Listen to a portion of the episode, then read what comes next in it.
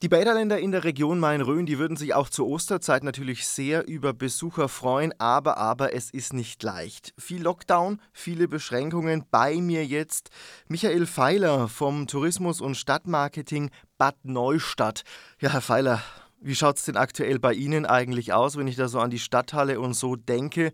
Wird schon geplant mit konkreten Terminen, die doch stattfinden sollen, irgendwann mal? Selbstverständlich ist viel abgesagt. Das ist äh, bei uns so wie bei allen anderen auch. Aber auf der anderen Seite äh, stehen auch äh, Planungen für den Herbst. Also wenn wir eine Öffnungsperspektive haben, dann könnte man im Herbst aufmachen und es wäre so ziemlich alles voll. Also man steht in den Stadtlöchern, alles wird vorbereitet, es wird viel vorgehalten.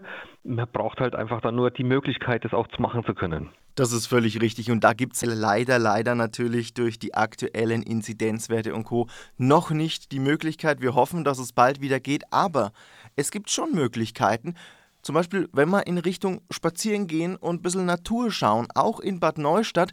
Was gibt es denn da Schönes, was sich vielleicht doch empfehlen lässt, mal einen Ausflug zu machen? Der Erholungswert der Stadt und der Umgebung, der ist ja nicht ausgeschaltet durch Corona. Wenn man sich mal eine halbe Stunde äh, bewegen möchte, dann kann man einfach um die Stadtmauer, äh, ist fast vollständig erhalten. Aus dem Mittelalter ist ein schöner Rundweg. Bei den Gastronomien muss man gucken, was die Corona-Regeln sagen. Aber es gibt dann noch einen geologischen Rundweg, durch den Muschelkalk nennen wir das. Also das ist doch definitiv das Schöne. Man merkt, bei Bad Neustadt, bei den Bäderländern gibt es eben doch immer wieder ein Fleckchen in der Natur, wo man eben für sich sein kann, bisschen was findet zum Rausgehen und doch zum Region genießen. So ist es. Man entdeckt was, wenn man sich die Zeit nimmt und so einen Weg mal abläuft.